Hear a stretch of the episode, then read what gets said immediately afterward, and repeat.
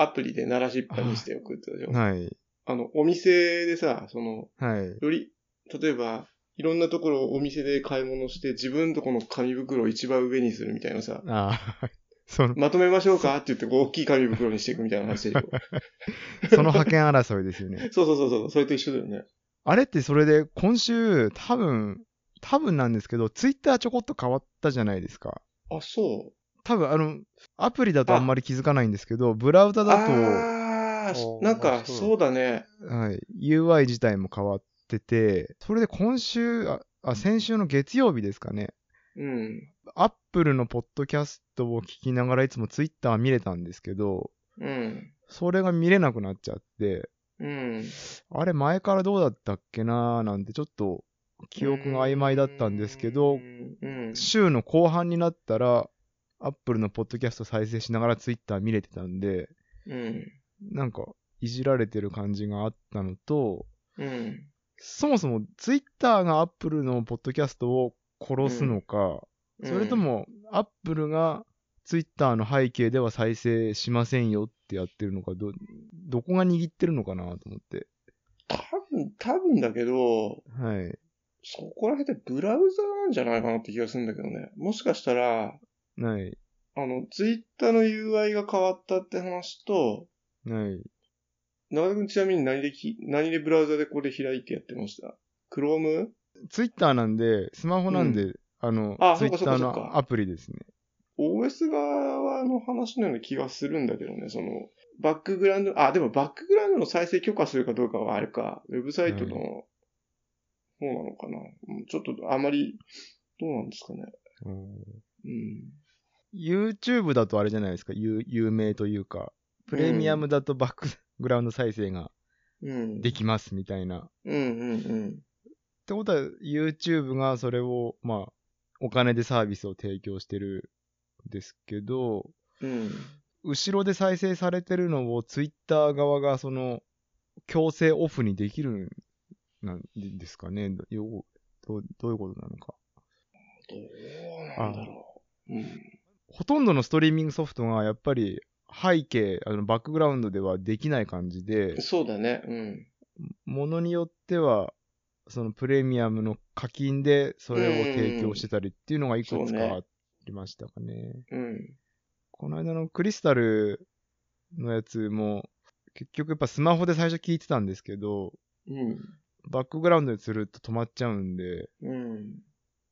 ブラウザで開き直して、みたいうん。な。うん。うん。またトライしたいですね。昨日野菜ありがとうございました。ああ。急に、急に話変わりましたね。金森団地も近ければもう少しね、気軽にあげれるんだけど、パン教室の時とかじゃないとさ、なかなかあれだよそうでね。うん。何が取れたんですか？今は。今は、あれですね、旗マネギとかでしょ？旗マネギとか。あああ。なんか前いただいたことありますね。パンの時に。うん。あと、あとなんだっけタラの芽とかでしょ？あと。ーえ、あ、タラの芽入ってるんですか？タラの芽入ってなのかったっけな？うん。タラの芽とかと、なんだ。山椒とか使うんじゃないかなっつって入れてた気がするけど。やばい。ありがとうございます。タラの芽入ってるんですね。うん、確か入ってたと思う。ああ、結構昨日撮ってたから、多分入ってると思います。うん。嬉しいですね。うん。こちらこそあのね、パンありがとうございます。なんかそれに合わせて、それの焼き上がりに合わせて野菜を気に入ったみたいな感じがあったので あ、いや、すいませんでした。こっちからお願いしたんですよ。すいませんでした。そんなもんしかないんで。いえいえ。しかも昨日、それであの、届け、ちょっと外に出る用事があって、中田君家にその野菜を気に入ったんですけど、はい。なんか、こんにちはなんて言って、明日、しゃ明日っていうか今日ですよね。今朝はいの。この収録で喋ることななくなるからあんまり喋らないで言いましょうみたいな。間違ったコミュニケーションねえ、ちょっとね。取ってしまいましたね。アメリカの映画とかで、その、ネットのコンテンツに上げたいがために、こう、迷惑な、その自撮りを、有名人とこう強引に自撮りをするおばさんとか、うん。その、迷惑な象徴としてたまに出てくるんですけど、うん。なんかそんな感じの悪影響ですよね。話すことなくなっちゃうからなくね。なっちゃうかなって。でも事前に話しておくと、この収録の時、セリフっぽく話触れるんじゃないですか。あ、に2回目ってことで。なんかこううん会議とかでもそういう場面がないですか？なんか一回話してんですけど、何々さんはいこれあれですよね？みたいな、ああ、うんうんうん。わかる。またその話を出すっていう。それは良いの？悪いの？わ滑らかにこう、話あ。滑らかって、ああ、そういうことか。うんわざとらしさは別にいいとして。はい。うん。やっぱり、あれです、外出自粛ですかね、雰囲気的にも。すごい、すごいというか、んその、 Slack で書いた通り、あんまりその、まあ、あんまりというか、テレビは見てないし、うん。そのツイッターもちょっと今週は忙しくて、あんまり見てる時間もない中でも、うん。なんか走る時の。マスクについてのなんかこう、いろいろがこう強化されたというか、意うん。見が。うん。朝のワイドショーとかでそういう話がされてたりとかああ。っていうのを見て、どう、どうなんですかね。気にしすぎなのか。まあ、うんえエエチケットでマスクするのはまあ全然構わないんですけど、うん。エチケットですよね、完全に。あーうん。朝、その、走って出る時間は早いので、ほとんど人には会わないんだけど、一箇所だけバス停をこう、横切る時があって、うん。で、あとはもともとはあの、僕はずっと冬はあの、パタゴニアの、えあの、フーディーを、で、口元隠してたりとか、うん。あとはバフみたいので、口を覆ってることがほとんどなので、花粉とか、うん。いろいろ。だからまあ、マスクしてる状態ではあるんですけど、うん。それでもなんか、前はバス停の中をこう歩いて、その、5、6人いるんですけど、5、6人の中を通ってたんですね。普通に歩道を通ってあ。あ、はいはいはいはい。でも今週からなんとなくこう、道路の方に回って、ちょっと何ですか、迂回する感じでうん。行くように自主的にそうなりましたね。うん。引かれて死ぬかもしれないです 車、車道に出るからね。ね。はい。うん。マスクして走るって相当の不快感があるだろうし、うん。あれですよね、なんていうの、その、マスクしなきゃいけないランナーとかってなると、その、こういろいろ意見が分かれちゃいますよね。そんなのどうだっていいじゃんって言える人は、わりかしマスクを平気な人だろうし、そうねうん。飛びっくらの時、中田さんマスクして走ってませんでした？あ、してた。はい、してた。スタイルなんで、うんあれ苦しかったですか？まあ、多少は。そうですか。でもあれ、と、途中から外したんでしょ、あれ。途中外しましたね。あの、ぬ布のマスクなんで、うん。あの、汗吸いすぎて、なんか、息できなくなった。重くて揺れ、ゆ揺れるようになってきて、お重さで。あ、なるほどね。それで邪魔だと思って外しましたけど。でもそういう大会に一定数いますよね。マスクして走るみたいな。あ、そうはい。うーん。それ負荷、負荷でってこと？ファッションで？ちょっとまあ主張なんじゃないですか。こういう負荷かけて走っちゃうよみたいな。いや、長田さんについて言ってるわけじゃないんですけど、今までにもこう、見てたことあるなっていう。へマスクしてさらにサンダルだったりとか。あー負荷、負荷好き、へー負荷おじさん。結構若者が多いですね。あ、駅伝とかそう、早い人たち？いや、早いってよりは、スタイル？反発精神っていうか、あ、そマラソン大会の会場でタバコ吸ってる人とか見たことあります？う。ああ、いる。なんかちょっと俺は吸っちゃうんだよみたいな、あ空気出すじゃないですかうんああ。それに近いものを感じてましたけど。中田さんどうこうじゃないですよ、これは。で、北長野に一人いるんだよね。それ、いいんですか言って。え？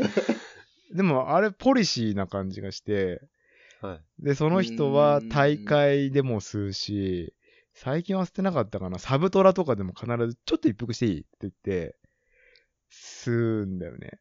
本当我慢できないんじゃないですか？いや、なんか、いや、僕はポーズっぽさを少し感じてたけど、ああの、ツールド長野にも出てて、はで、エイドで必ず一服していくっていう。ま あ普通に迷惑ですね。えあ、まあ、そうそうそうそう。迷惑な部分もあるけど、もしかしたら本人としては、その、普段の生活の延長線上に走るがあるっていうことなのかなんとも、うんまあわかんないよね。うん。ジャンキーなのかもしれないし。そう、それで、金森さんが挙げてた、はい。変態系ランパンブロガーって何？あれ。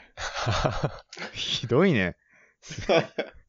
まあ、ここら辺のはまだ面白く読める範囲ですけど、ランパンって結構こう変態の象徴的になってる時ありません？し、え、それ知らないよ、それ。前、リンク送ったことありませんでしたっけ？なんかツイッターのアカウントで、うん。いや、本当の変態の人でしょもう性癖的にこう、使われることがあるんですよね。ランパンって、あの、三角形に近いランパンですけど。うん。それはさ、その、ランニングはい、の、から拡張されたんじゃなくてさ、その、エロの方から拡張されたさ、普通に変態ってことでしょ？普通の変態なんじゃないの？その、うん。いや、そうですね、本当に。AV の制服ものとかさ、そう、その一一ジャンルとしてのってことじゃないの？そうです。そうですって。でもこの僕が挙げた方の人たちは真面目なんですかね。で、でもまあ、一人の方はちょっとコスプレ的にやってますけどね。コス、え、コスプレでしょ要は。その、まあ、実際大会とかも出てるみたいだけど、そっちの方がオプションで、基本はコスプレ、あ、違う違う、なんかその、時間をすごい無駄にしたなと思ったら、コスプレの人のブログだったなと思って、ああ。あでーそうですね。それであればだって長野市にでもさ、そのはいマイケル・ジャクソンみたいな格好してる人もいるし、うん。そういう人はいるし、あとはやっぱそういう人を取り上げて話題にね、するっていうのは、あんまりいいことじゃないから。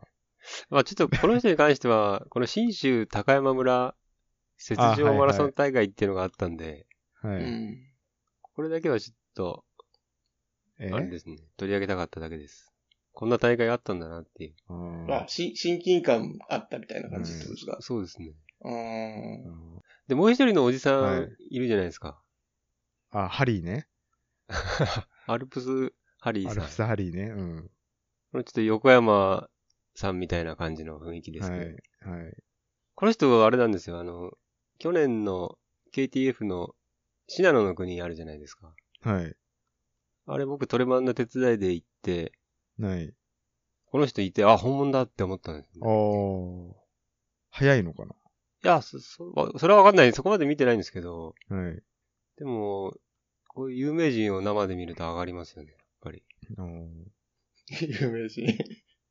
うんなんか、埼玉？都内？東京？栃木って書いてます。とあ、栃木なの？はい。うんだ我々出るような大会じゃいないんでしょうけど、いわゆるトレランっぽい大会には出てるんですよう。ね。はい。違うフィールドにいたっていう話です。なんか、ハリーさんは、なんか東京っぽい、あなんかああいうウルトラ系でもい、こういう人いるよなっていう感じはあ、したけど。いますね。うん長田さんかつてこれ、好きなスタイルと言ってませんでしたっけ？こういう格好は。え？ランパンランシャツってこと？まあなんて、クラシカルなランパンスタイルっていうんですかね。ああ。まあ普通にいいと思うけど、そのクラシックなスタイルって感じで。はい。でもあの人はなんかヌンチャクやったりカンフーやったりとかなんかはい。わかんないじゃん。まあ、ちょっと、あんまりこれ言及したくないですね。え？思う、向こうの思うツボというか、触れたりしたくないような。でもこういうクラシカルなブログって減ってってますよね。ああ。いわゆるブログっはぽい感じですよね。その、あー2000年代初めぐらいの感じの、っはい。い。てことでしょ？で、僕感激したのはこの2013年ぐらいで、その僕がこのブログかなんか目にしていて、うん。はい。で、去年ぐらいなんかふとした瞬間にこれは目について、全く同じようなスタイルでまだやってんだなっていうのがすごく感激したんですうーん。ソーシャルには来てないのかねよ。ああ、どうなんですかね。ハリーさん。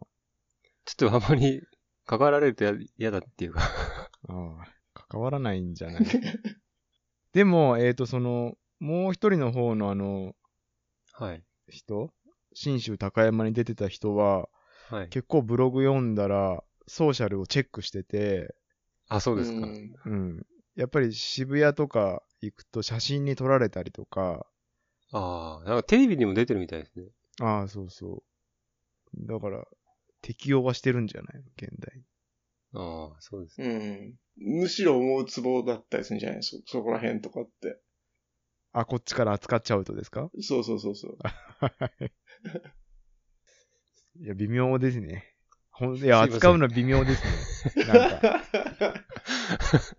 いや、出てるテレビが、いわゆる、こう、いろんなとこで見つけた極物をはい。こう取り上げて、うん。まあ、笑うというか、いいじるうん。体の番組で、うん。それってでもあれじゃないですかね。石川義彦さん出てた番組と違うんですかね。あ、そうなの？形としてはでも同じじゃないですか。構図は。。なんかそれ系の番組って、その、普段テレビを見てない身からすると、はいやっ。ぱり免疫力がないので、うん。はいたまに実家行ってそういういわゆる体の番組見ると結構きついんですよね。ああ。なんか、まあ、ツイッターのこの、なんていうんですかね、多様性を、はいあの、よ、良しとする感じに普段から慣れてると、うん。テレビのあの感じっていうのが結構胸くそ悪いっていうかで、ああ。いいじゃんっていう感じいや、そうです。ってことかな。そううんうんですなっちゃって、うんうん。うん。微妙な話題ですね。渡辺さんはこういうランパンは履きたいと思いますか？ちょ、ちょ、ちょ、ちょ、ちょ、ちょ、ちょ、金森さんさ、はい。金森さん自身がなんかランパンのフェチズムあるんじゃない？ここでカミングアウトしなよ。ランパンだって面白いじゃないですか。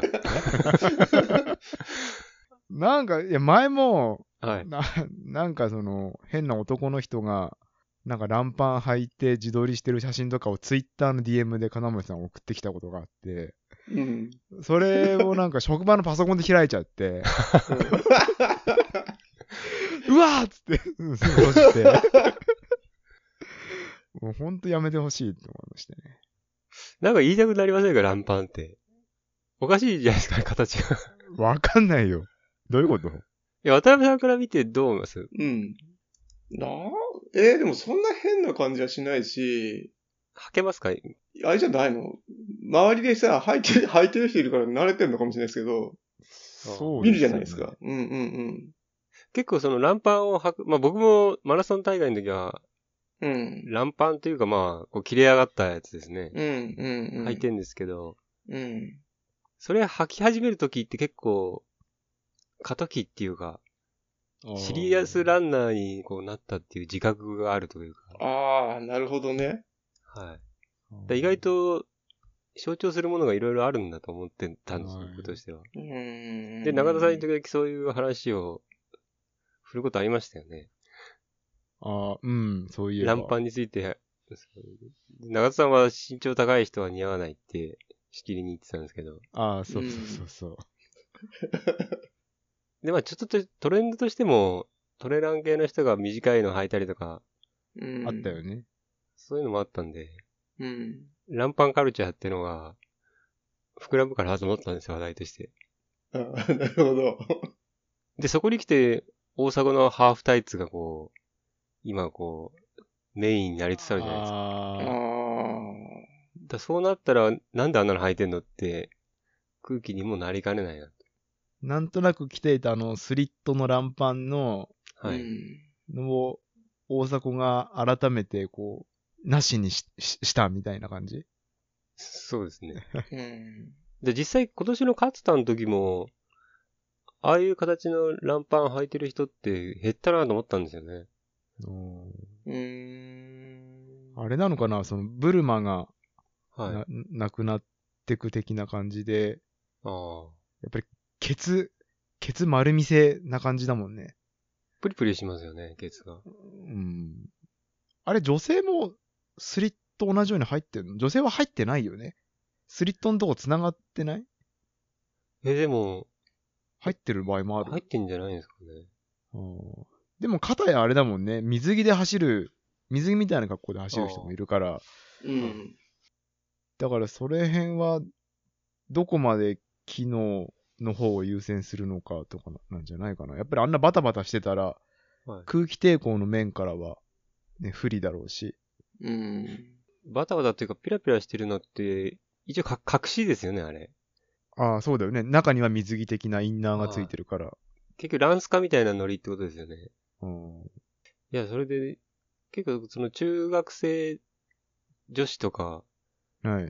そういう変な目で見る対象にされたりもしするじゃないですか。はい。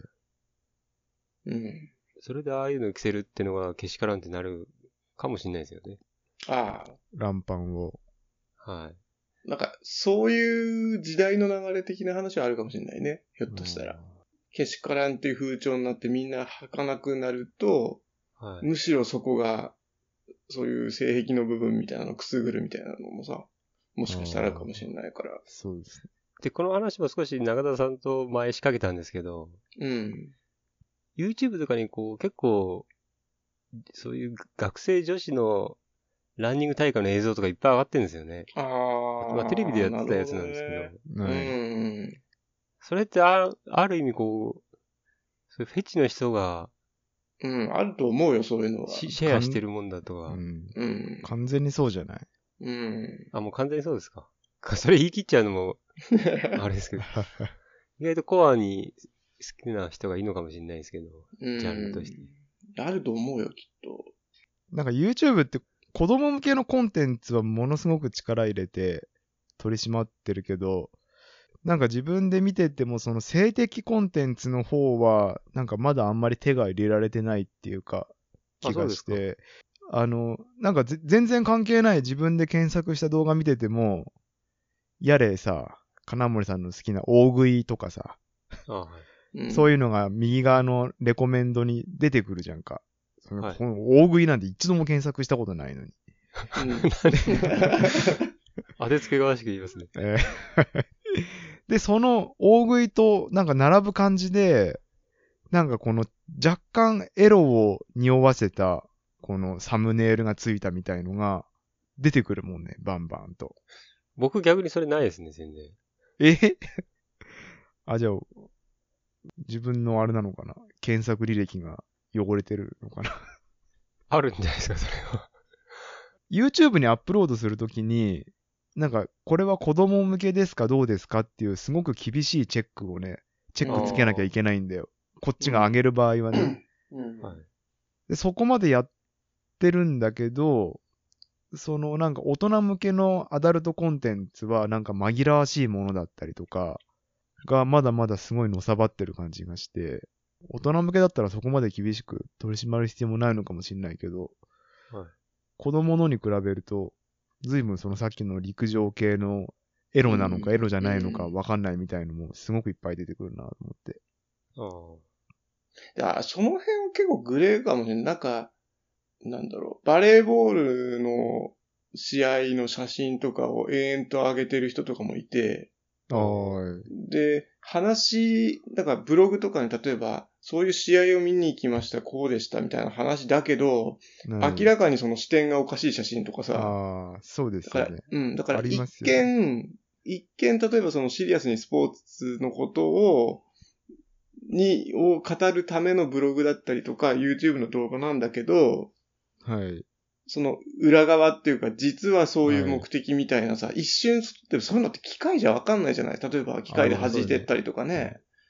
そうですだね。うん、だからそういうのはやっぱり難しいっていうのもあるだろうし、なんか、その、さっきの子供の話だと、うん、要はその公園で遊んでる、それこそ子供の運動会とか、はいはいはい。公園で遊んでる子供とかも、そのさっきの今のバレーボールのと同じように、一見ただ、その、うんなんていうんですか、そうそうそうのどかな映像として上がってるのが、うん、その、実はその、子供にこの性的な思考を持ってる人たち向けっていうのがうん。あるみたいで、うん。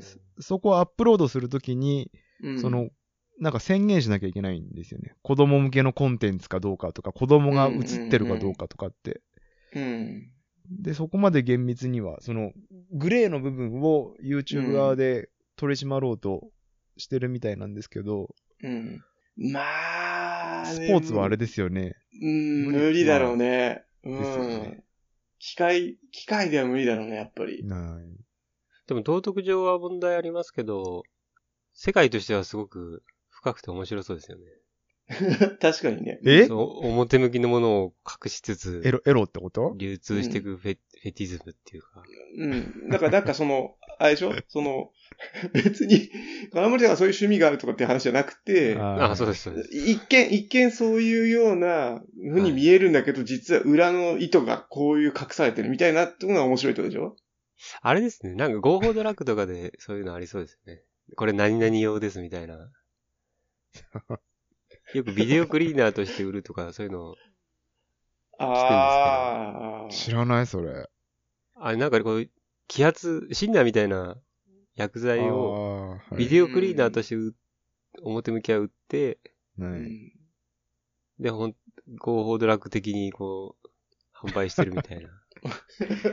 なんか、極物ジャパンみたいな話だね、なんか。なすごいそういう世界を感じますよね。ああ、なるほど。なんか、今日話が低いですね、だいぶ。本当に、時間を無駄にしたって。無駄にしたってことが本当に30分無駄になっちゃいましたね、これ。話、何の話でしたっけ？一番最初だから、あれでしょ？その、コービットの、その、ああ、そうですよね。あれですよね。自粛というか、その、はいジョギングエチケットの話からですよね。はいうん。編集点作りましたね。この一週間でもそうだし、あとは前回収録をした時からもそうだし、その状況は変わってっちゃってて、うん。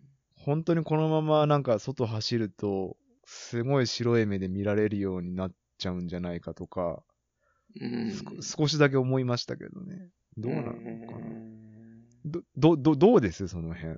金森さんとか渡辺さんとか。わりかしその、マスクをするしないとか、うん。その、えっ、と、あの、山中所長ですか、山中伸也さんですね。うんうんうん ?IPS 細胞、はい、山中教授が動画を出して、で、あ、所長です。あごめんなさい。実際はこうなんだよみたいな話をツイッターとかでは盛んにされてますけど、その、うん。10メートル開けろって話とか、10メートル飛んじゃうっていう話とか。芸能人が間違った情報、あの芸能人が山中その教授の動画を間違って解釈して、うん。それを拡散してとか、うん。でうんまあそういうなんか正しい正しくないっていうのはすごく議論されてる感じはあるんですけど、うん。でもなんか全体の的な感じとしてはなんかもう、あれですよね、エチケットとしてマスクしないで走るのはちょっとあれだし、うん。そもそも何走るのがどう、どうなのみたいな感じになってっちゃうとちょっと困るなと思って。ああ。で、なんか、思ったのは、今その不要不急の外出は避けましょうってレベルになってんじゃないですか。長野県自体も。はい。だその、走る、走り出てるってこと自体も、なんで家いないんだよっていうふうに見出す人が出てくるのかなとは思いましたけどね。外にいること自体がってこと？だんだんそうなってきちゃうんじゃないですか。うん。不要不急なんじゃないのそれみたいなチェックがみんな入ってくるのが。ああ。だからそうなるともう、ランニングに限らずって話になるよね。きっとそういう話になっちゃうとね。うんだから、車で外出ててもさ、あれだし、こういう状況、なんか、ね、うちの前の道って、その、はい直線で農面道で、国道の抜け道みたいに使う人とかがいて、はい。結構、バイクでツーリングしてる人とか結構通るんですよね。あ、結構いますね。昨日も見ましたね。うんツーリングしてうんうん。今ね、ちょうど時期的にもいいからさ、はい。はい。なんかそ、そのあたりとかもさ、その、人によってはやり玉にあげられるんじゃないかなって思いながら見てんだけどさ。う。うんんうん。ツーリングしてる人もマスクはしてましたね。あれはね、あの、あれですよ、あの、排気ガスまともに食らうから、でくる顔が真っ黒になっちゃうんで、いや、普通でするんですか？うん。あれ割とみんなしますね。外。でもそ、そうなんです。だからその、ジョギングがそうだし、そのそもそも外に出る、出ちゃいけない、出ない方がいいっていうのが、うん。長野市でも今その東急がやってないじゃないですか。うんああ、うんうんで、あの、駅の緑のところも、うん。うん、下のスーパー以外の上の、その、うん。コーヒー屋さんとか、洋服屋さん街とかは、今やってないですよね。うん。あそうですか。それってなんか僕、知らなくて全然。うん。で、春江さんから聞いたんですけど、結構インパクトありましたね。まあ、わそうだね。うんうん。そこまでなんだっていうね。はい。うん。先週末は、東急の下に食料品買いに行ったんですよ。うん、うん。そしたら、まあ、その時は上行かなかったので、上やってたかどうかわかんなかったんですけど、うん。下の食料品街は割かし混んでて、うん。ちょっと怖いなって思うぐらいだったんですけど、まあ、うん、人、週末だし出てきてるなと思って、うん。すごいですよね。本当に駅前、もう、じゃあ、ガランドになっちゃってるっていうか。うん。もう車の量が全然違いますよね。朝出勤してる時見ててもさ。ああ、そうですね。少ないですよね。うん。うん。うん。だから人いないから、なんかやってもいいみたいな、難しくなるんですかね。うん。自粛警察が出てきて。うん。ゴン、ゴンドのリンゴ館から少し離れたとこなんだけど、うん。はね、はいえーっと、スケーターがビデオ撮影してましたね。ああ。はい。いや、頭、頭いいなというか、まあ、そりゃそうだよなと思って、今なら人もいないし、ストリート使い放題なんで。だよね。はいなんか、昨日、そう、なんか昨日、うちでもなんかそんな話しててさ、はい。が、あの、外出すんなって言ってるのに出てる人なんでだろうって話してて、例えば、はい。やっぱり写真撮りたい人とかはさ、観光地で人いないからやっぱ出るだろうね、みたいな話になってはさい。確かに。うん。だから、まあ、出るなって言っても出る人いるねっていう話はしててさ。はい。うん。なんか、あと、そうそうそう。で、アジェンダにさ、その、山中伸也さんの、この人はあれですもんね、その、なんだっけ、iPS 細胞の研究のために寄付募るためにマラソン出たりとかっつって、そうですね。わりかし有も名なんですよね。はいですよね。はい。で、あとね、なんかその流れで知ったのが、はい。今あの、西浦さんって知ってますか？あ、あの、北海道大学のはいシンコロのクラスター対策班だっけ？はいはい。で、あれで、その、ななんだろう、数理モデルっていうか、その数学の計算上で広がり方とかのシミュレーションをするっていう専門家の人なんですけど、はい。なんか、その人も趣味がジョギングらしくて、あーで、こなんか、こういう世の中だから別に自粛するわけじゃなくて、こういう対策を取ったらできますよみたいなのを、この西浦さんが、その、話をしてるっていう記事も出てたんですよね。はい。なんかね、なんだっけ。趣味、趣味は LSD ですみたいな。あだからこういう専門家がさ、例えば、これだったら大丈夫っていうのをもう少しちゃんと取り上げてくれたら、なんかさほどそのねね自粛しなきゃいけないとか、変な風にさ、はい。あの、例えば芸能人とか政治家が、その話の一端だけ取り上げて、なんか、あんまし良くないみたいな話するよりは、せね、専門家でかつ、趣味にしている人たちが、これだったら大丈夫ですよってもっと取り上げ、言って話、話してる内容をね、取り上げてくれたら、もう少し状況違うんじゃないかなって思いますけどね。そうですね。一うん。回整理してほしいですよね。ねあれ、え。なんかですよね。掃除機なんてかけてないですよね。あ、ごめんなさい。今ね、外ね、リンゴのね、消毒やってるんですよ。ごいめんなさい。えいえ。うん。すごいですね。そんな、そ、こんなよく拾うんですね。うん、すいません。あ、ちょっとね、昨日、昨日、感はい。あの、朝やりますみたいな話、あの、うちじゃなくて、うちの裏の家らしいんですけど、はい。うん、あの、やりますからって 連絡は来たんだけどさ、ちょっとやばいかなと思ったけど、やっぱ聞こえますか？すいませんいえいえ。大丈夫です。結構するよね。当然外ですよね、もちろん。外外。で、締め切ってるからさ、その消毒の、はいああ、はいはい。今結構激しいね、今。そうですね。うん。金森さんは途中人会いますか？その通勤。2、3人会いますけど、うん。はい。そん、向こうもマスクしてなかったりとかなんで、気にするレベルじゃないですね、まだ。あ、でも、コンビニ寄るときは、マスクするようにしました。おーマスク？バフ？マスク？会社行くときはマスク持ってるんでマスクですね。で、今週、あ、先週ですか。先週は普通のジョギングもバフを持ちましたね。ああ。うーん。採用しました。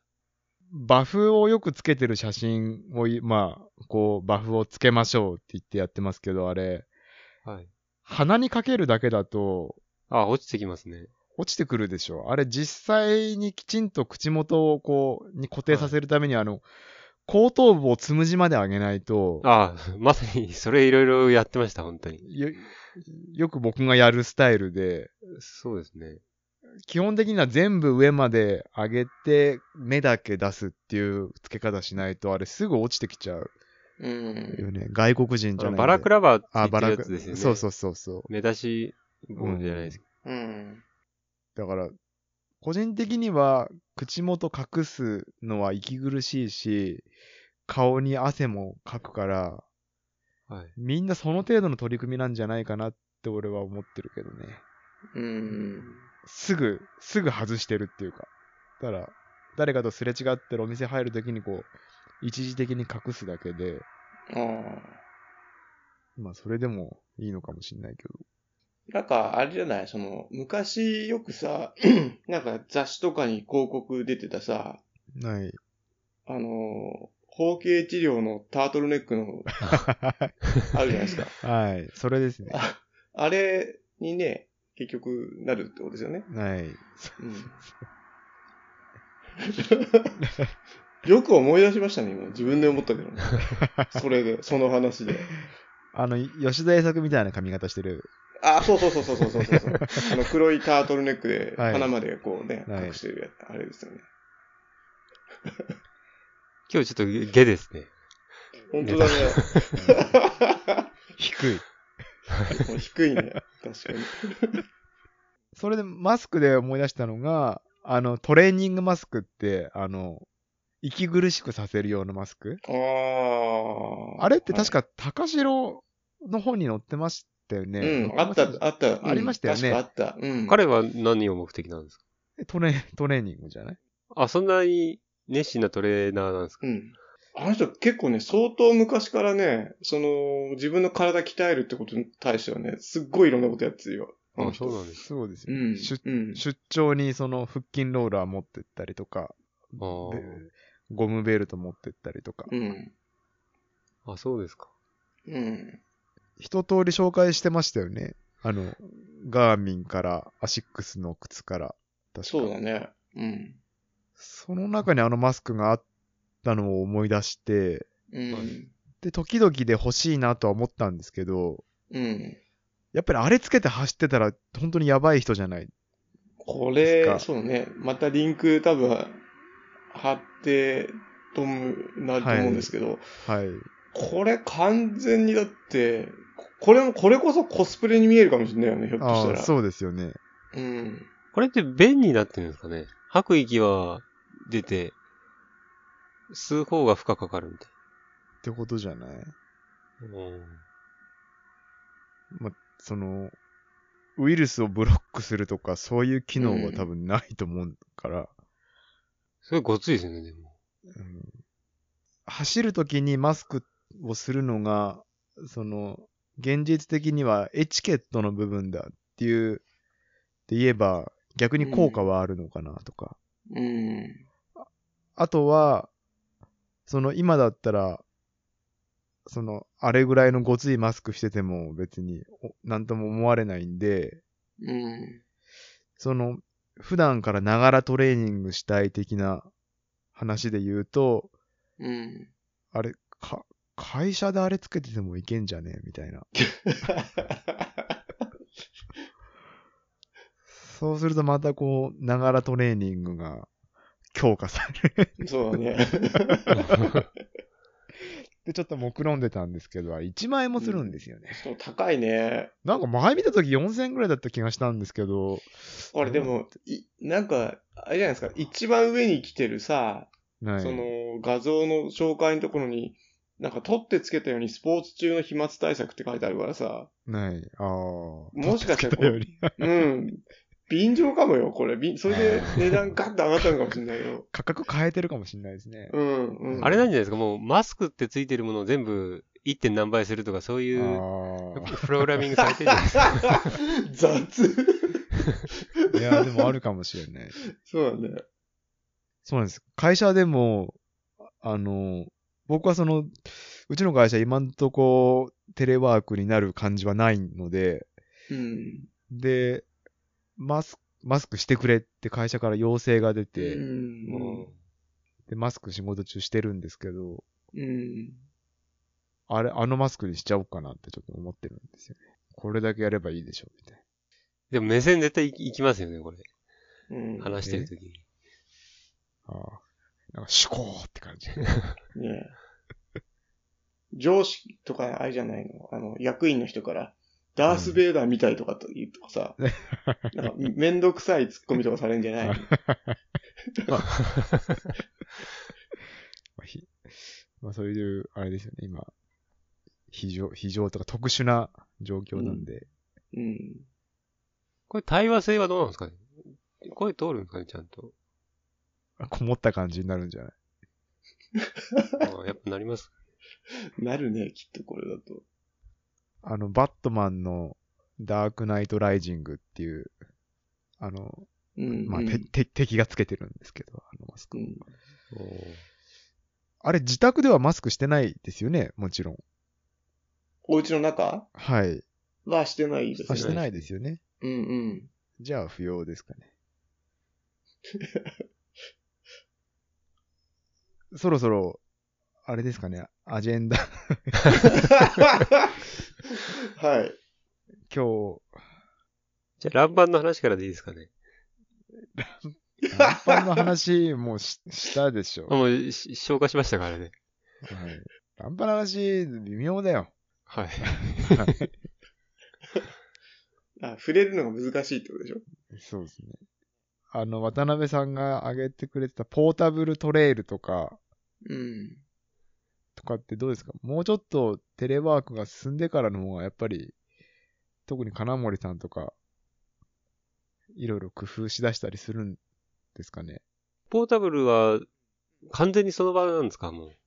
だってこれポータブルトレイルって言ってるだけで、踏み台昇降運動をトレイルとみなす。ただ、あの、太蔵さんのとこに書いてあったのかな？あ、書いてあるね。あのー、飛び先のポータブル、あ、これまたあの、貼りますけど、ポータブルトレイル、太蔵さんまとめてるところに、はい。もう下の方なんですけど、こう、なん、なんて言うんだろうな。えっ、と、自転車とかバイクのトライアルで使うような、こう、なんて言うんだろう。あと、スケボーとかさ、はい。こう、なだらかな、こう、あるじゃないですか。あの、スケボーのパークにあるみたいなさ。あ、はい。ああいうのポータブルトレイルって言って売ってるんですよね。えー、あの、段差じゃなくって、傾斜ってことですか、そうそう、傾斜。あはい。こぶ、こぶみたいな。はい。うん。だからと、ポータブルトレイルっていう言葉自体は、もうそこで、なんかあ、結構昔からあるんですよね。これ、今紹介してるやつ見てるけど、2016年だからね、これ。これ走るんですか？いやそれ、か多分ね、うんスケボーとか、とか、マウンテンバイクとか、ああ、はい。うん。まあ、れ練習用ってことですトね。ライアルで、うん。トライアルの練習で使ったりとかってことでしょ。えーあ、でもこれ普通に、なんか駐車場でスケボー練習するのとかにいいですよね。うん、うん、うん。まあ、スケボーやらない人間ですけど。うんバン、バンズじゃないですね。ヤンズって書いてあるんです。うん。ヤンズ .com。マウンテンバイクの有名な人ですよね。おうん。ポータブルトレイルってその、踏み台とかそういうのですけど、あの、うんブレイキング2、2回目の本番やる前に、うん。なんかキップチョゲのドキュメンタリーみたいのをこう流してて、うん。その時の、その、キップチョゲの普段の練習風景みたいな時に、うん。かなり、なんていうんですかね、時間、1時間とか踏み台やってましたね。ああ、それはなんか、かダンスしながら、あの音楽に合わせて、こう踏み台を登ったり降りたり登ったり降りたりするんですけど、うん。その結構重要なトレーニングっていうか、いいトレーニングだって言ってて。ちょっとそれはやりたいなと思ったんですけど、結構、なんか、あれかな、なんか、その、態度さんまとめたりとか、その、踏み台昇降、ふそう、踏み台昇降ってスローステップはい。っていうみたいなんですけど、はい。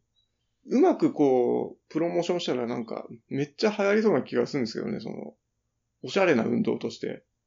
ああ、おしおしゃれ、おしゃれなんですか？おしゃれ、おしゃれ、はい。おしゃれかわかんないけど、はい。ヨガとか、はい。まあ、エアロビっぽさはありますよ、うんうん。なんかそういう持ってき方っていうか、そのプロモーションの仕方したらさ、はい。意外となんかその、ああ。受けそうな気がするなと思いながら見てたんだけどさ。あの、ブートキャンプみたいな。うんうんうん。流行りますかね。家の前の段差でとか、いや、いや、まあ、やらないかな。うん。なんかそれと近いので、うん。もうほほぼ踏み台じゃないんですけど、あの、ツイッターでのトレイルランナーで、うん。あの、長田さんって人が、うん。なんか、まあ、このタイミングの、ちょっと、なんですか、自主チャレンジみたいな感じで、うん。河原に生えてる木の周りをぐるぐる回って100マイルっていうのをやってて、バターになっちゃうね。あれ足痛めそうですよね、本当同じ場所、ずっと使いますもんね。で、それがその木の周りもぐるっと回るとこに段差があって、うん。それで踏み台昇降みたいな感じで、まうん。あ、獲得標高はすげえ行くっていう。まだやってるんじゃないですかね、今、こうこのタイミングで。2日、30時間ぐらいかかるとかって言って。すごいね。へえ。よくやるわっていう。うん。これ単調になるほど時間かかるんですかね？ライアン・サンデスでしたっけ、ああ、はい。自宅100マイルみたいのをやってましたけど、ああ、やってたね。26時間とか書いてましたよね。うん。うーん。やっぱあれじゃない？集中力続かないんじゃない？そういう問題ですか？うん。だって、ライアン・サンデスの場合は家の中っていうか庭の敷地だからそんなにね、トレイルとかないから、その、テレインとしては、な、なだ、なだらかっていうかあれでしょ。荒れてないんじゃない ?26 時間ってでも結構かかってるよね。はい。一回家帰っちゃったんですかね。あ、そうなんだ。僕も昨日、こうぐるぐる系やろうとしてですね、え、今日起きてようかなと思ったんですよ。え、どういうこと？その、どういう設定で？ちょっとその場系じゃないんですけど、近所の刑務所のグラウンドでやろうと思ったんですね。はい。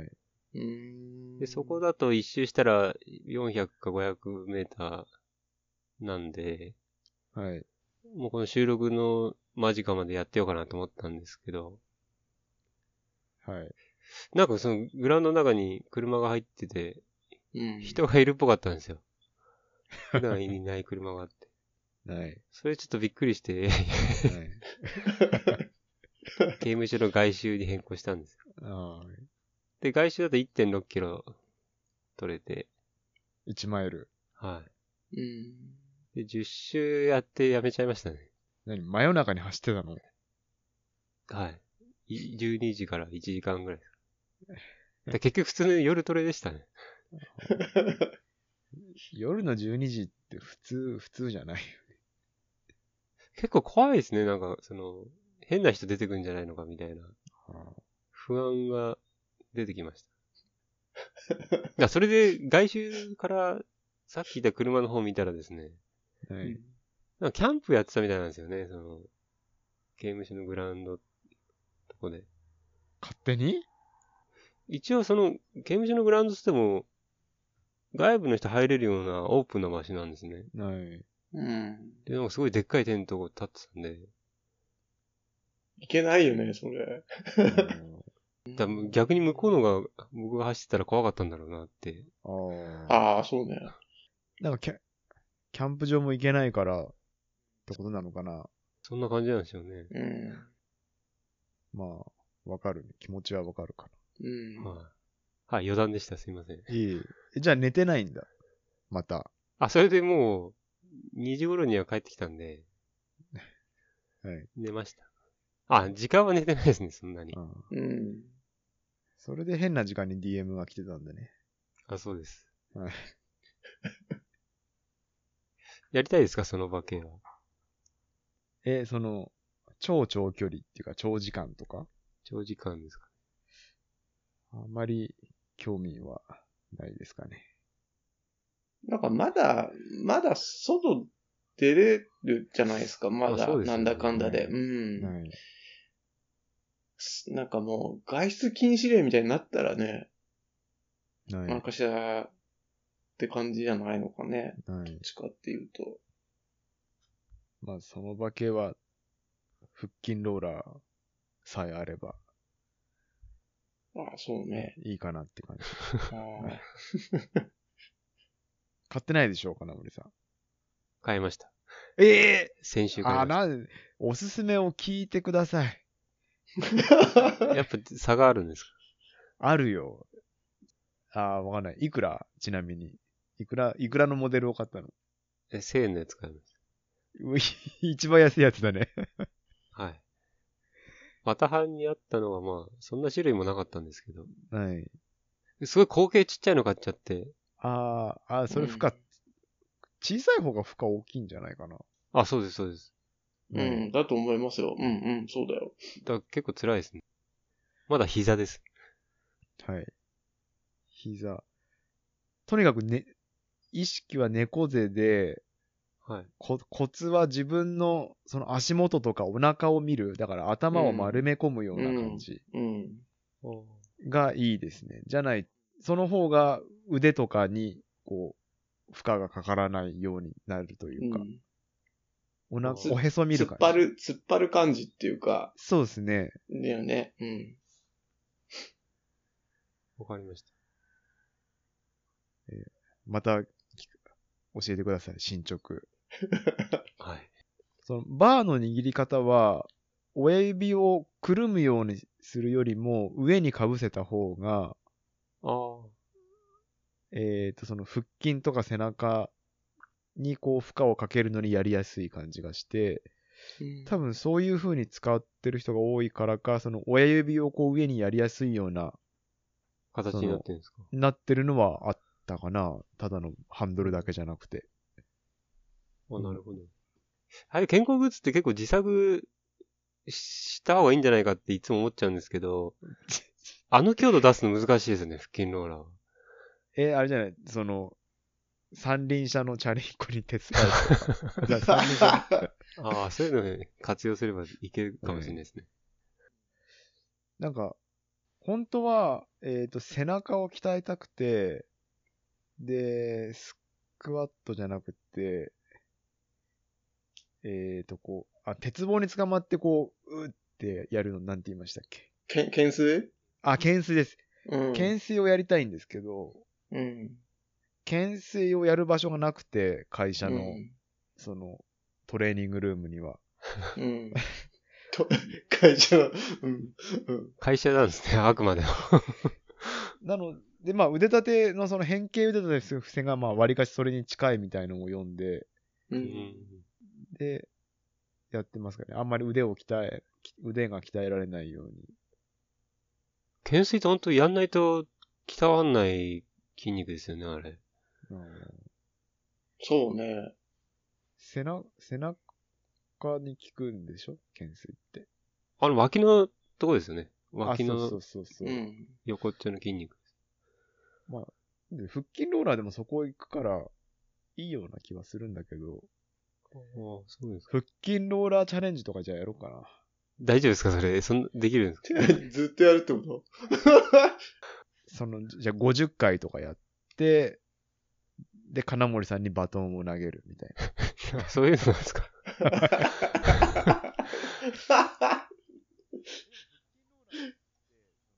あやっぱ筋肉系の人からも根強いんですかね未だに。ローラーって。ええわかんない。どう、どうなんだろうね。僕はその渡辺さんち行ってた腹筋ローラーの見てめちゃめちゃビビって、うん なんでこんなもんあんだと思ったら、まあ、安く買えるし、そう、楽しいし、いや、はいできると楽しいしね。はいうんで、まあ、時間もかからないし、ふくそのまあ、効率的な面がすごくいいので、うん。でし、まあ、自分も買って調べたら、あ人気あるんだな、ってう。いうんうん。感じだったけど。今のところまだ目に見えた変化は出てないですお腹に関しては。えどれぐらいやってるのも？まあ一回、一回というか、一回？やる、やる、やる、やる、やるときは10回ですね。10回とかですけど。な、な、な、何日？いつ買ったの？ほんと先週ぐらいですかね。あちょっと楽になってきたなって今、あ感じてます。うん。煮詰まってくると、やっぱり二頭筋、二頭筋っていうの？この二の腕？はい。うん。とか、あと注意したいのが腰が折っちゃうと、うん。結うこんう、腰に嫌な負荷がかかるから、それ、あ、そうね。痛めちゃう感じになっちゃうよそうですねね。うん。で、猫背にするのも多分それ防止ですよね。うん。だと思います。はい。うん。あ、じゃあ意識します。おへそ見てください。あの、頭を丸め込んで。あ、わかりました。それ、それが安全ですね。はい。筋ローラーの話なんていいですよね、しなくて。いや、もうしちゃってる。いろいろでもいい語りたいっていうのがあったんじゃないですか。え、まあ、や、やってるっていうのは、そんだけ奥深いってことですかね。奥深く、奥がいいよ。おすすめうん。知らない人がいたら。だからやっぱ僕のイメージだとそういう通販とかでやってたようなイメージがあって、はい。うん。なんでしょう、一時流行ったもんなんかなって思ってたんですけど、ああ、うん、そうそうそう。そんなイメージしかなかっ活用の価値、あれですね。た。はい。もっと価値があるんですね、あれ。え、そもそも渡辺さんなんで買うに至ったんですか？うん。やっぱり、聞く、聞くっていうかその、最初はいプランクやってて、はい。で、ずっとプランクやってたんだけど、ちょっとバリエーション欲しいなと思って調べてたら、はい、あそういう選択肢もあるわと思って、あーって感じですね。あ、そうなんです。あうん。結構一時筋トレいろいろやってた時あったんですよね、うん渡辺さん。そうそうそう。なんか、またあれですけどね、最は近ちょこちょこって感じですけど。はい。うん。知らない人から言うと、昔よくテレビショッピングとかでっていうイメージがやっぱり我々の世代だと、うん、うん、それですよね。うん、うん。トレーニングはもうないですね。あの、最初の方のいいんですか？ルートラボとかそういうの。うん。あ、そう。あルートラブ終わっちゃったってそうだよね。その話、ああ。なんか、シンコロの話でさ、こう、はい薄くなっちゃってたけど、はい。本来だったらこの辺の話でさ、シンコロの話とかなければ、ものすごい大きい話だよね、この辺って。僕はなんか、タイミング的にそのあんまりルートラボも使わなくなってたっていうことがあって、うん。そのストラバの、えっ、と、ルート作成機能うん。を使ってないので、そっちが評価できないんですよね。うん。やっぱり、あれに変えられないものがあったので、うん。そこんとこを、そのストラバーのルート作成機能がきちんと抑えてくれてるのかなっていうのはあるんですけど、うん。うん。うん。Google マップまだないんですか？そういう機能は。えっ、と、その、Google マップは基本的には車道なので、うん。山の中の道とか、あとは、その、そのサポートされてない林道をうん。自分のこのマニュアルでルートを書くことはできないんですよね、Google マップは。うん基本的には Google が用意した地図がベースにあるんで、あ、はい。ルートラボの特徴としては、えっ、と、普通のそのマップでサポートされている道路だったら、うん。と2箇所の地点を結ぶと、そこの間は自動的にルートができるので。自分でマニュアルで線打つ必要ないんですよ。うん。はいはい。それと、えっ、と、山の中入ったりとか、えっ、と、サポートされてない林道に入った時はマニュアルで線が打っていけるので、うん。だから街中から走ってって、例えば林道とかトレイルとかって入った時に、その街中はある程度自動でルートが書けるし、さらにマニュアルができるっていうので、すごく便利だったんですよね。うん。うん。ただ、今だと、僕の使い方は、とルートラボで街中プラストレイルの、えっ、と、ルートを書いて、うん。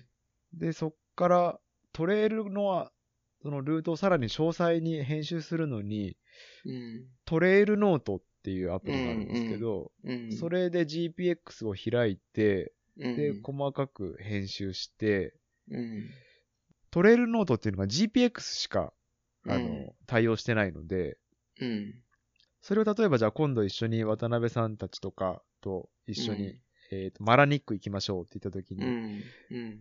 Google のマイマップに読み込むのに、あの、GPX だと読みにくくて、うん。なんか一応 Google マップは GPX 対応って書いてあるんですけど、基うん本 KML 形式の方がうんはい。うん。安定するんですよね。うん。で、それで困ってたら、すあの数年前に渡辺さんがなんかいきなりサービス作ってくれて、うん。そう、これ忘れてました。はい。うんそうですよね。その GPX から KML に変換してくれるやつを作ってくれて、うん。あ、そうなんです。そう。うん。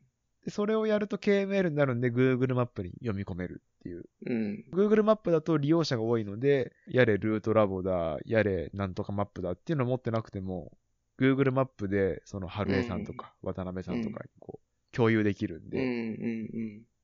持ってくのに便利っていう使い方ができてたんですけど。うん。これ直しますこれ今ね、あの、ヘロクってこのサービス置いてるところの対応がね、終わっちゃったやつが、おあのー、マシンの対応が終わっちゃったやつなので、はいち。ょこっといじったら多分直せると思うので、これ直します。ああ、そうなんですか。うん。この間あの、うん。マラニック行ったじゃないですか。はいはいはい。あれもちょうどい一部林道入ったりするんで、うん。その、今話した一通りの流れをやろうと思って、うん。あの、ブックマーク開いたら、うん。うわ、閉じてると思って。うん。すいません。ルートラボ、シルバーライト？なんか変なので動いてましたよね。マイクロソフトの、そうだよね。シルバー。マイクロソフトが作ったフラッシュみたいなやつよね。フラッシュみたいなやつ。うん。そうそうそめちゃめちゃ使いにくかった。う。うん。そうなん、そうなんだよ。なんか、なんかのベータ版ってなんか2種類ありましたよね。あの、JavaScript 版もあったのかな、うんうんうん。後から出て。うん。まあ、でも、あれは何ですか？その拡張しにくいっていうのがあったんですか？あの、その JavaScript だ、シルバーライトから、うん。うん。他の形式に移行できないんですかったんですかねよくわかんないですけど。とあ、サービス、そのサービスの終了っていう意味ですか？あ、そそうです。うーん。まあ、単純に使う人少なかったんじゃないかな。後後半の方は。なんか、自分たちはね、あの、自分たちの周りでは使ってる人いたけど、ない。みんなやっぱり Google マップ使っちゃったりとかなんじゃないですかね、そあの、ーうん。ガーミンとかね。うん。なんか、ルートラボの良かったことの一つに、その、どっかの誰かが挙げた、あ、そうそうそうそう。そのコースをうん。うんもう GPX でも KML でも各種形式で、その場でダウンロードできるんで、そうだよね。うん。なんかツールの中の出た人とかもルートラボ上げてる人いたりとか、うんうんトレマンのなんか林道とかマニアックなコース走るルートとうん。か、うんルートラボ上がってたんで、それをダウンロードして、うん。で、それを持って出かけたりとかってことやってましたけど、うん。ストラバはプレミアムじゃないとダウンロードできないんですからね。ああ、そうね。もう、いいもうすごい嫌だな。だ、ダウンロードできる風なんですけど、うん。ダウンロードしようとすると、プレミアムいかがですかみたいな出てきて、うんうんまあ今そんな使い方、もうそんなにしてないので、うん。うん。いいんですけど。なんかでもちょっと、ひ一時代終わった感がありますよね。ルートラボ終わったってことはね。そうですね。うん。なんていうんですかね。ルートラバでコースを探したりとか、うん。っていうのが、その、この間のストラバの回で話したんじゃないですけど、その、ストラバのどこにどういうコースがあるとか、誰がどこを走ってるかっていう、その、ディスカバリーの機能って結構弱いじゃないですか。個人情報の観点から。はいはい。うん。その辺が緩かったのがルートラボだったので、うん。困っちゃいますよね。ねえ。うん。あ、こんなとこ林道あって誰か走ってんじゃんっていうのはルートラボで見てたので、うん。多分、や、山レコですよね。まあ同じ話に繰り返しちゃいあますあ、今ね。うんうんうん。ルートラボって、金森さんってルートラボって使ってました？あの、ちょこちょこ、距離当たりたい時とか、使ってましたかね。うん。高低差見るとか。うんうんあ、そうそう、そういう使い方も便利だよね。自動で出るから。はい。うん。うん。あの、国土地理院地図でそういうのできんですか？マニュアルで打たないといけないんじゃない？ポチポチポチポチ。ああ、その自動ルートみたいなのがないって意味ですかうん。うん。あ、だって、あれは結局そうだもんね。そういう、ルートを作るっていうよりは、完全に地図見る感じだもんね、あれね。はい。メインの使い方っていうのは。ストラバのも、あの、道ピタ機能みたいな、そういうのメインな気がするんですけどね。何道ピタ機能？道ピタって、道ピタって言いませんでしたっけ？その、道路に。あ、引くと、はい。その道路沿いにきち、きちっとなってくれるっていうか、は道路沿ってなるってやつよね。うん。あの、村山のコースをですね、ストラバ上で設定しようとしたんですよ。はい。うん。そしたら、あそこの土手道路が拾えなかったんですよね。ああ、道として？はい。ストラバで？ストラバで、はい。うん。その練習会のコースを上げるところがあるんですけど、はい。それ設定できなかったんですよね。マニュアルは？でマニュアルがなかったんですよ、そのああ、時に。ないのね。あだからストラバの機能自体でもマニュアルで点打つとかできないのかなってあ。あ思ったんですけど。うんあ。あるよね。あの、Google マップとかでもその道が認識されてなくて、はい。点打とうとするとなんか畑の真ん中行っちゃったりとか。うん。はい。うんでも今、ひ標高差もさ、はい。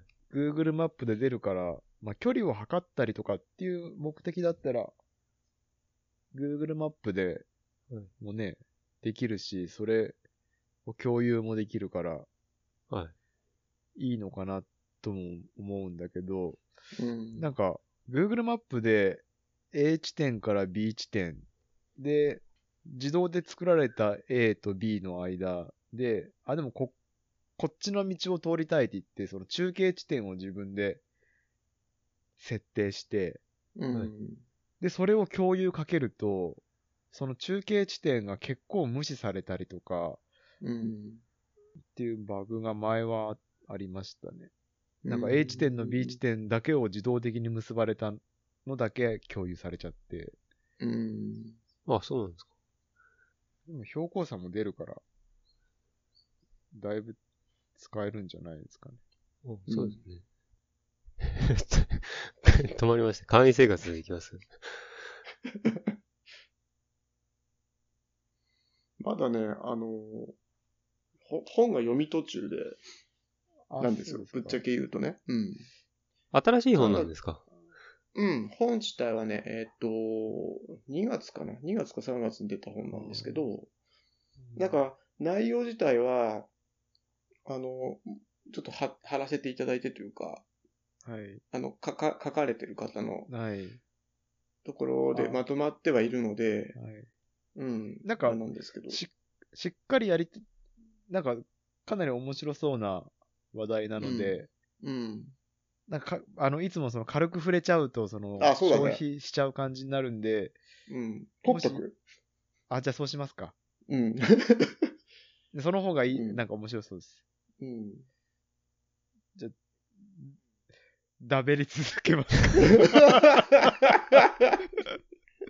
今日、ででも今日どうなんですかねそのねさっき金森さんも言ってたけど、ゲだ、ゲだっつってさ、そこの話が。どう、どうですかねなんかあの、前にそのアフターショー的にちょっと話した、あの、エブリシングルストリートってあったじゃないですか。はいはい。うんうんその、それを取り組みやってたリッキー・ゲイツっていうそのサロモンの人が、うん。うん。えっ、となんか、乳母車うんうんうんうんと一緒に走ってアメリカを横断して、うん。で、それをまとめた本が出たんですよ。はいはいはい。おこれ、でそれ乗せてんですか？子供。子供乗せてないよ。押すのが目的なんですか？ああ。他にもいるじゃん。なんかああいういい一輪乳母車みたいので一緒に走ってさ、日本縦断みたいのやる人とか。うん。おあれは、あれはどういうものなのかわかんないけど、何あれ？走る用の乳母車なのかな？走りやすくなるんですか？これ本めっちゃ面白そうだね。今見てるけどさ。そうなんです。で、なんかその、わりかしその、テーマが、その、安心アメリカでしたっけ、なんでしたっけ、うん。サブタイトルがあって、結構この、分断されたアメリカみたいな、をこう、写写真にこう収めてって、うとか、ん。その場であったものとか、その場の風景みたいな感じで、うん。すごい面白そう。なんか、写真もすごいいいし。へー。それで、そのリッキー・ゲイツがなんかやってる、そのエブリシングル・ストリートっていうプロジェクトがあって、それがあの、カリフォルニア、カリフォルニアじゃないのか、ロサンゼルスなのかな。ちょっとすみません、どっちか忘れちゃったんですけど、うん。そこの小さな小道も含めて全ルートを全部走るっていうはいはいはい。のをやってて、うん。で、それってあの前マラニックの時に出てた、うん。あの、何ランでしたっけ？なんかありましたよね。すべての道を走るランみたいな。ああ、はいはいはい。あの、通勤ルートを全部制覇するみたいな。ああ、そうそうですよね。。うん、はいはい。うん。ある道を全部走るみたいな。うんうん。なんかそういう、なんか意味合いと、その走る目的をなんかまた別に設定したみたいなやつとか、うんうんなんか近いとこだと、まあ、あの、GPS のロログ遊びで、あの、うんか顔マラソンとか、うん。うん。なんかイラスト描いたりとか、う。っていうんリッキー・ゲイツが、まあ、まずは、ロサンゼルスかどっかでやって、うん。で、その後に、そのログを共有できるサイトみたいのを立ち上げたんですかね。で、うんうんインスタグラムとかのハッシュタグで、その、それぞれの自分の住んでる街を、そのエブリシングルストリートっていうタグで走って、うん。はいはい。で、その街にしかない風景とかうん。を写真に収めたりとかして、ああ、そう、なるほどね。で、そういう取り組みが、なんかその、分断されたアメリカっていうなんかサブタイトルのもとで、うん。その街で拾ったゴミとか変な景色とかうん。をさ再発見する的な感じで、うん。今っぽいというか、あれですね、うんここんとこ割かし話題になるそのポポストなんとかなんみたいなうん。感じの取り組みとして面白いな。ああ、面白いね。これ。へえ。それで一回あの、西鶴がをやろうとしたんですよ。エブリシングル日本初エブリシンストラバになんかそれっぽいやつありましたもんね。なんか。はい。うん。えー、で、まあ結果としては、あの、春江さんと二人で行って、うん。具合悪いとか、うん。もう走れないとか、うん。俺が早すぎるとか、まあいろいろ、いろいろありまして、はい。あの、リタイアしましたけど。うん。行ったり来たりになるんですかねやっぱまあ、それでも大体何キロぐらいになるのかなと思って、エリアをまず決めて、うん。で、あの、それこそ Google マップだとそういうマニュアルのルートが書けないので、うん。トレイルノートでやったんですけど、やっぱり同じ道を何回も通っちゃったりとか、うん。そのコース設定がその、そもそも難しくて、なるほどね。はいはい。前にちょっと話した、何でしたっけ？えーと、その、あれです。あれです。巡回セールスマン問題っていうんですか？いくつものルートをなるべく効率よく回るには、ああ、うんうんうんどうやったら最短になるかっていうのは、そのスーパーコンピューターをもってしても、なんか、なんか、なかなか解けないみたいな。うん。うん。うん。そのカーブを、え、だからもう結局わ、どうやってやったらいいか分かんなかったですね。長い道を先にやるのがいいのか、うん。ちっちゃい道をくねくねくねくね行ったらいいのか、ああ。正解がわかんないんですね。正解が分かんないです。うん。あ、そういうことね。だから、なるほど。走ってる感じとしては、どうでしょう。短い、このスパンをこう、そカクカクカクやるわけですよね。う。短いスパンだと、多分同じルートを、はい。ああ、でもこう、ジグザグでこう、縫うように走っていけば、一筆書きでいけるのかうん。な。例えば、シャープを書くみたいに、はい。長い道を、こう、ジグザグで取ってくと、いや、わわかんないです、そんなスーパーコンピューターでできないんだから、わかんないですよ。走ってるので面白いんですか？その、ランニングしてる感じとしては。え？その、塗りつぶすのがもう目的にななるっていうか、走りにくい感じとかしませんかね？やったのが西敦賀だったので、はい。まあ、ここに飲み屋があるとか、そうん。う そういう感じになるよね。ストップゴーが多いとか、なんないですかストッパンがどこ多かったかな。まあ、よほど暇じ、何 言っちゃった。ちょっと思ったんですよ。なんかその、取り組みとしては面白いし、その、出来上がる GPS のログとしても、わりかし満足感があるもんなので、うん。その一人である程度強度を上げて、うん。やるのも楽しいかなと思ったんですけど、うん。多分危ないかなと思って。